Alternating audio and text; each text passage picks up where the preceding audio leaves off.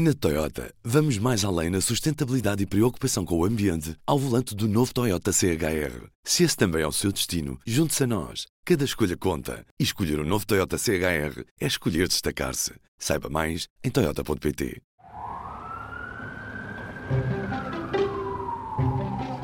Muitas pessoas que nunca pensavam sair da Ucrânia, de, pensavam resistir até ao fim, a dureza do inverno obrigou-as a sair. Porque é basicamente impossível para alguém conseguir sobreviver sem eletricidade, sem aquecimento, sem uma forma de se aquecer no, no rigoroso inverno ucraniano. Este é o Miguel Dantas, jornalista do Público. Na semana passada, o Miguel e o nosso videojornalista Tiago Bernardo Lopes viajaram para a Moldova para acompanhar um voo humanitário que trouxe 142 pessoas ucranianas para Portugal. Este voo era suposto ter acontecido em junho, só que a associação decidiu adiá-lo para dezembro por causa do inverno, porque eles temiam que as temperaturas e a falta de eletricidade, os ataques à infraestrutura crítica ucraniana pudesse aumentar o número de pedidos, que foi algo que se verificou, não é? E, muitas destas pessoas não saíram da Ucrânia porque queriam, não é? Mas porque as condições e a falta de eletricidade e luz e, e outras. Portanto, as condições de vida ficaram mesmo impossíveis de suportar. Esta operação de Natal acabou por ser o sexto voo humanitário realizado pela Associação Ukrainian Refugees UAPT, que já trouxe para Portugal cerca de 1.200 pessoas por via aérea. Desde o início da guerra, que se arrasta há 10 meses, o governo português já atribuiu mais de 56 mil autorizações temporárias a quem chega da Ucrânia. Neste P24, ouvimos a história contada pelo Miguel Dantas sobre esta viagem que trouxe refugiados ucranianos para longe do inverno, que tem tornado a resistência cada vez mais difícil. Nós aterramos por volta das 3, 3 e meia da manhã e uh, na primeira paragem que fizemos nós visitamos um centro de acolhimento, uh, um espaço pequeno, um espaço sem privacidade, mas é as pessoas sentiam que não se podiam queixar porque tinham aquecimento, é? Era uma diferença brutal quando tu saías para a rua, aquele ambiente de temperaturas negativas, quase de neve, mas diziam que não, não se podiam queixar. E, e, essa foi a primeira paragem. Depois, no segundo dia, fomos à estação de comboios buscar as restantes pessoas que viajaram da Ucrânia para a Moldova. E a partir daí fomos diretos para o aeroporto. Йдемте в чергу, перейдемо на, на той бік, щоб я вас всіх перерахував, будь ласка. My name is Zarina. I'm your cabin crew member on this flight. Our flight will take 4 hours and 30 minutes. Please stay, make yourself comfortable. We wish you a pleasant journey. Trouxe 142 pessoas e a grande parte são mulheres e, e, crianças, porque os homens têm de ficar na Ucrânia a combater, a não ser que tenham três ou mais filhos, ou então problemas de saúde que os isentem de se alistar no, no exército ucraniano. E tens o caso de muitas mulheres que têm os homens nas zonas de combate mais uh, aceso neste momento.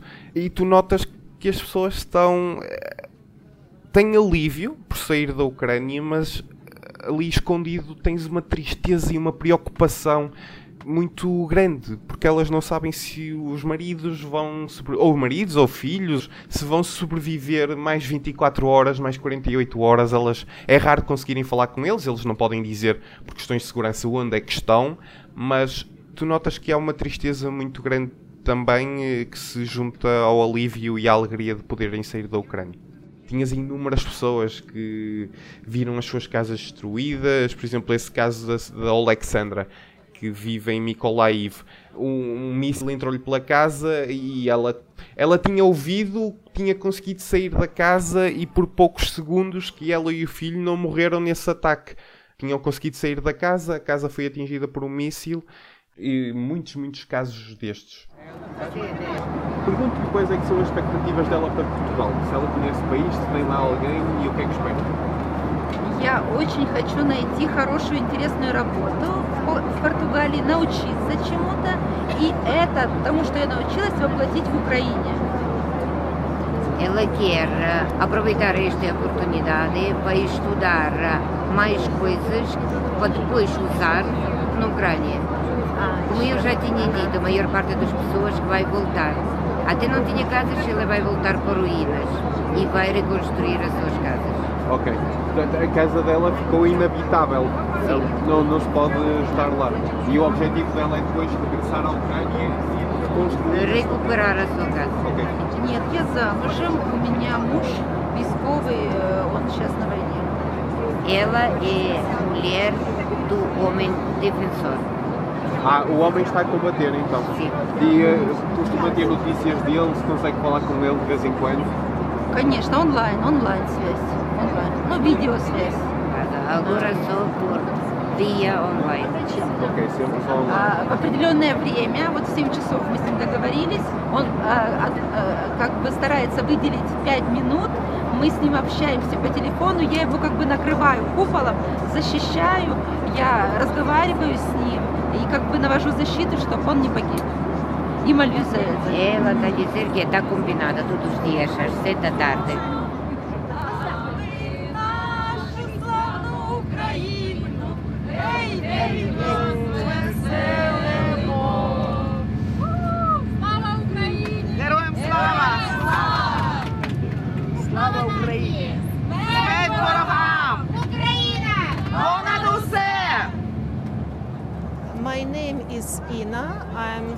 56 years old. I'm from Kiev. All the time after war, I was in Ukraine. But frankly speaking, the conditions of living in Ukraine become so difficult and difficult and difficult. And that's why I, I'm, I'm feeling myself very exhausted, frankly speaking. Uh, so we have to be uh, to take this deep of fresh air and maybe later become to our country and to be stronger to help our country. Quando tu perguntas quais é que são as expectativas delas para Portugal, elas dizem depende do tempo que eu ficar em Portugal, não é? Porque se a guerra se resolver eh, daqui a uns dias ou daqui a umas semanas, elas não vão ter grande tempo para fazer muita coisa em Portugal. Uh, my heart, my life, my husband, my family is in Ukraine, and but I don't know what will happen next. We don't know what what is the way of our war, and it will if it will be very dangerous. And I was not able to turn back to Kiev. There were no water, no energy, no light. I have to stay, and I, I'm ready to work. That's I'm not going to to be um, without jobless. I'm ready to work. Querem fazer o que for preciso, querem ajudar também Portugal, querem retribuir a Portugal é toda esta ajuda. E, e dizem, eu não quero ficar sem trabalho em Portugal, eu estou preparado para trabalhar seja onde for, quero sustentar a minha família, quero ter boas condições de vida em Portugal e estou pronto para fazer eh, tudo o que for preciso para conseguir isso. Mas de facto eles não sabem o que é que vão fazer em Portugal porque a guerra se pode arrastar e o objetivo deles é voltar para as suas casas, para as suas famílias e tentar perceber um bocadinho se a vida que construíram na Ucrânia e que deixaram para trás ainda se mantém nos mesmos moldes, se as casas não foram destruídas. Portanto, é, é- é um sentimento muito difícil. O corpo deles está cá em Portugal, mas o coração e, e- e o cérebro está sempre a pensar na Ucrânia. I don't know exactly. I suppose that we will be. Uh, I will spend online with my husband. It's only the first um Christmas we were separate, and we will spend our Christmas with uh, uh, champagne or some glass of uh, wine, but online. Deixa-me só contar-te uma história. Mostra um bocadinho o stress pós-traumático que muita gente traz. Hum, houve um momento em que se podia ver da janela do avião duas linhas brancas deixadas por outra eh, aeronave, aquele rasto branco, e uma senhora hum, pensava que aquilo era um míssil que tinha sido disparado contra o avião. Portanto, é a Larissa, a Larissa eh, tem essa, é septuagenária, já é uma senhora com alguma idade, e ela pensava que poderia ser- ter sido um míssil disparado contra o avião e, e, eh, houve um bocadinho de alvoroço, as pessoas ouviram a palavra míssil, correram todas para a janela e mostra bem as marcas que muitas pessoas trazem, as marcas psicológicas que eh, a guerra lhes trouxe mas o avião saiu de lá na tarde de quinta-feira e chegou a Lisboa por volta das 16, 16 e 5. Aterramos na base aérea de Figo Maduro e depois as pessoas com família saíram da, da, base aérea, foram para as viaturas da família e uh, foram uh, para as casas das suas famílias. Há muita gente que veio já com familiares cá, portanto tinha outra rede de apoio, não é? Que facilita de certa forma a, a sua integração e depois as, as restantes pessoas que vieram sozinhas, e estamos a falar de pessoas com 70 anos, há, há idosos que vieram para cá sozinhos. Depois tinhas dois autocarros que levaram as pessoas para Mafra e depois as pessoas. Nós também acompanhamos esse, essa chegada ao centro de acolhimento. As pessoas foram então colocadas nos quartos, deram-lhes uma refeição, uma refeição quente. Tinha sido uma viagem longa, ainda para mais muitos deles tinham em cima ainda uma viagem de comboio a juntar à viagem de avião e uh, foram colocadas nos quartos. As primeiras impressões que recolhemos foram positivas, as pessoas gostavam muito da casa e, e adoraram Mafra. Uh, quando nós estávamos a fazer a viagem de autocarro e elas viam o convento de Mafra, ficaram maravilhadas, ficaram a dizer que lindo, Portugal é lindo. E outra das coisas que elas destacaram foi a luz, porque muitas delas estavam eh, em cidades que não tinham luz e que era tudo escuro e viam Portugal todo iluminado e diziam eh, tínhamos saudades de ver tanta luz. Portanto, foram esses dois uh, sentimentos que, que, que se, se vive, foram vividos na, na viagem de autocarro até ao centro de acolhimento. O avião que trouxe as pessoas, os refugiados ucranianos, para Lisboa foi agora carregado com 15 toneladas de bens de primeira necessidade que vão ser entregues em Kiev. Portanto, eles vão voltar a, a, a voar para a Moldova e depois vão seguir de caminhão até Kiev. A associação referiu que nos primeira, nas primeiras semanas e meses de, de conflito, a ajuda portuguesa foi enormíssima. Eh, as pessoas faziam filas para eh, dar mantimentos e todos os bens de primeira necessidade. E, e, um, e, eles notam que nas últimas semanas e, e, nos últimos meses eh, as pessoas têm desligado um bocadinho e a associação refere que o apoio caiu cerca de 80%. E portanto tem sido um bocado difícil fazer face ou ajudar, continuar a ajudar com a mesma dimensão as pessoas que estão agora na Ucrânia. Uma ajuda cada vez mais necessária. Pode ler a reportagem do Miguel Dentas na edição desta segunda-feira ou em público.pt. Os sons que ouviu foram gravados pelo Tiago Bernardo Lopes, que fez uma edição em vídeo. Este voo humanitário, que o público foi convidado a acompanhar, juntamente com outros órgãos de comunicação, resultou de uma parceria entre a Associação Ukrainian Refugees UAPT e a empresa Leroy Merlin. Em Portugal, o governo continua atento à situação na Ucrânia.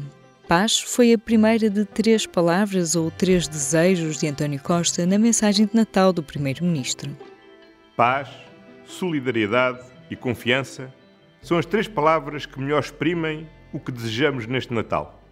Paz é o que todos ansiamos, desde que o horror da guerra regressou à Europa com a invasão da Ucrânia pela Rússia. Deixo aqui uma palavra de carinho especial à comunidade ucraniana que vive em Portugal. Aos que há vários anos contribuem dedicadamente para o nosso desenvolvimento e aos que vieram nestes últimos meses à procura de segurança. Paz, solidariedade e confiança. Os três desejos de António Costa numa mensagem de Natal onde promete um país ao abrigo das turbulências do passado. Os partidos da oposição já começaram a exprimir as suas críticas, que pode ler no nosso site. Vale a pena mencionar ainda a histórica mensagem de Natal do Reino Unido, a primeira do rei Carlos III, que subiu ao trono em setembro deste ano depois da morte da rainha Isabel II.